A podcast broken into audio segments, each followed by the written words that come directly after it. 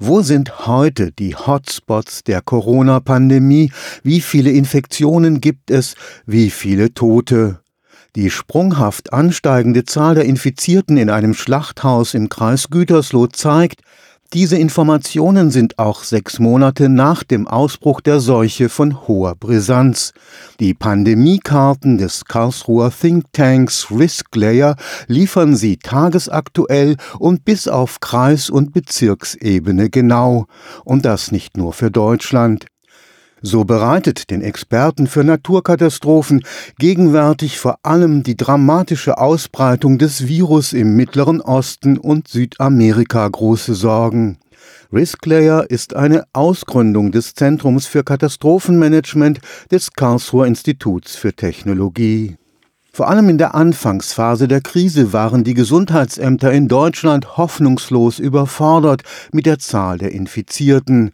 Damals begann der Experte für Naturkatastrophen Dr. James Daniel mit dem Sammeln aller verfügbaren Daten. In Deutschland, jeder Landkreis, jeden Abend gehen wir durch alle Landkreise, alle Gesundheitsämter und so weiter, um das genaueste Daten zu finden. Am Anfang des Krises war es interessant, weil es gedauert hat 72 Stunden vom Kreisebene bis zum Bundebene. Jetzt mittlerweile geht es ein bisschen schneller in die meisten Kreise. Die haben nicht so viel Geld Geld natürlich gekriegt am Anfang, deshalb konnte der Infrastruktur nicht da sein für so eine große Krise. Aber 72 Stunden ist schon eine lange Zeit. Für Dr. Daniel waren es lange, schlaflose Nächte, in denen er die Daten möglichst schnell zu einer Darstellung als Risikokarte zusammenführte.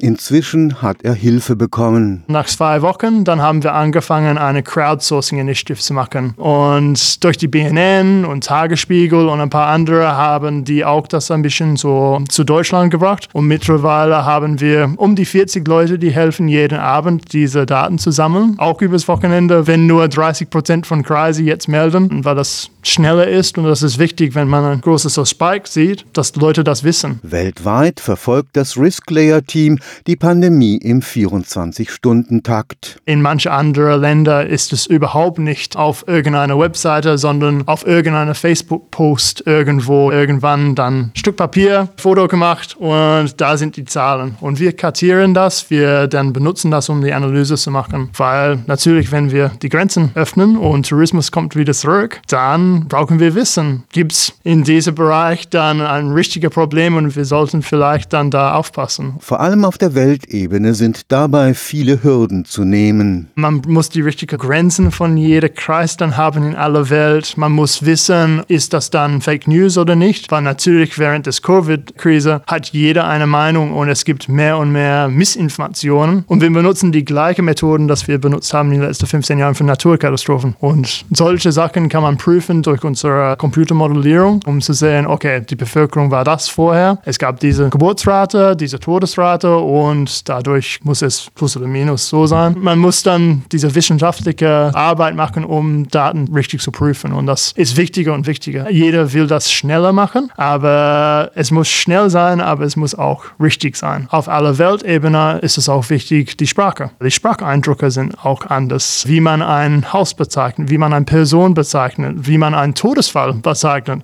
In manchen Ländern sind die Namen für Todesfall und Verletzte gleich. Die Inter interaktiven Karten erlauben auch Vergleiche. Wir liegen in Mannheim bei ein Fall pro Woche pro 100.000 Leute. Das ist super. Und dann kann man auch in alle Welt gucken. Man konnte das vergleichen mit Schweden im Moment. Das ganze Land, 66 Fälle, die haben diese 50-Grenze überschritten. Schweden, das wäre wie 50.000 Fälle pro Woche in Deutschland. Weltweit sind gegenwärtig viele Länder über der Grenze von 50 Neuinfizierten pro 100.000 Einwohner.